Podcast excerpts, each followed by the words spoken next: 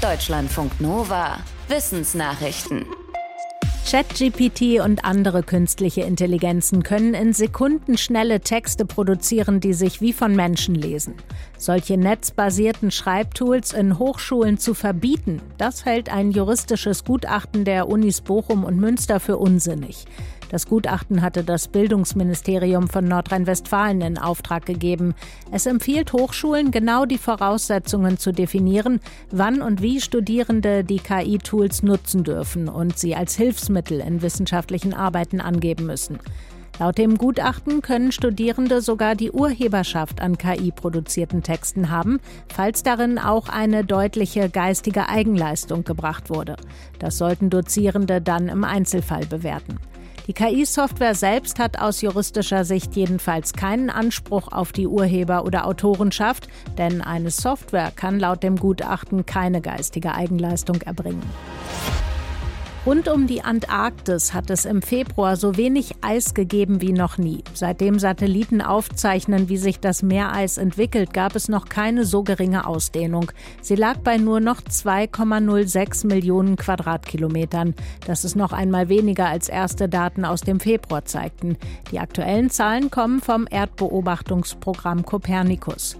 Auf der Südhalbkugel ist gerade Sommer. Dass das Meereis sich jeden Sommer zurückzieht, ist normal. Es baut sich im Winter wieder auf und ändert auch nicht die Höhe des Meeresspiegels, weil es schon im Meer schwimmt.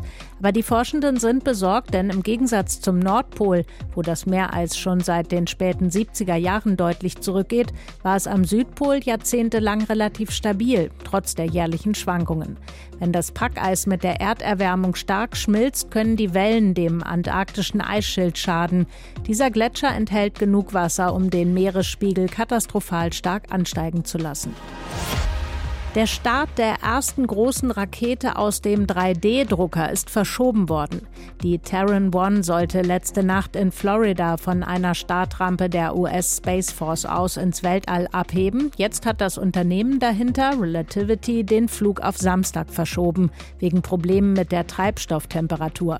Der Start wurde mit Spannung erwartet, denn es ist fraglich, ob eine Rakete überhaupt funktioniert, wenn sie zu 85 Prozent aus dem 3D-Drucker und damit billig hergestellt wurde. Falls ja, lassen sich Herstellungskosten für die Raumfahrt stärker senken als bisher gedacht.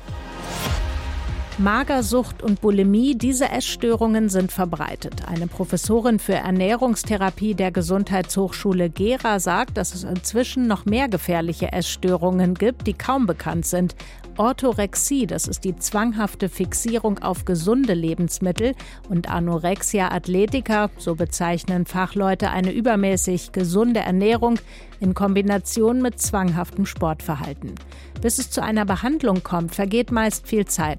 Betroffene suchen im Schnitt erst nach über zwei Jahren nach einer Behandlung, vor allem weil sie Scham- oder Schuldgefühle haben und fehlendes Wissen über die Erkrankungen.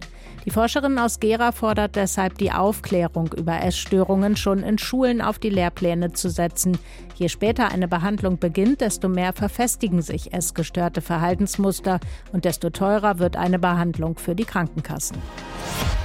Wenn Menschen einen Krieg mitgemacht haben, wirkt sich das auf ihren Beruf aus. Eine Studie des Kieler Instituts für Weltwirtschaft hat die Erwerbsbiografien von Betroffenen untersucht, die den Zweiten Weltkrieg miterlebt haben, zum Beispiel als Soldaten oder Vertriebene.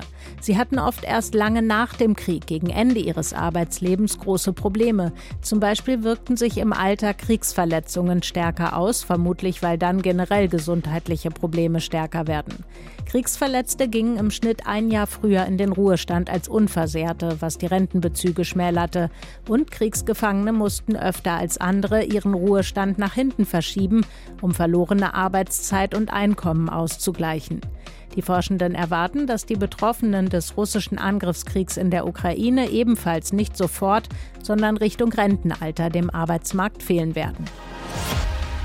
Helga und Zohar sind einmal um den Mond geflogen und jetzt werden ihre Körper auseinandergenommen, um zu schauen, wie viel Strahlung sie abbekommen haben. Helga und Zohar sind Forschungspuppen und waren an Bord der NASA-Mondmission Artemis 1. Jetzt sind sie wieder zurück beim Deutschen Zentrum für Luft- und Raumfahrt in Köln und werden untersucht. An und in ihren künstlichen Körpern befinden sich mehr als 12.000 Strahlungsdetektoren aus kleinen Kristallen. Mit Laborgeräten werden die Strahlungsdaten ausgelesen. Das Besondere, ihre Körper sind weiblichen Körpern nachempfunden mit Fortpflanzungsorganen. So soll geklärt werden, wie belastend eine Reise zum Mond für den menschlichen Körper ist. Denn im Weltraum gibt es viel mehr kosmische Strahlung als auf der Erde. Das Team will anhand der Körper der Puppen ein 3D-Abbild liefern, das die Strahlenbelastung genau zeigt. Ergebnisse wird es wohl erst in knapp einem Jahr geben. Deutschlandfunk Nova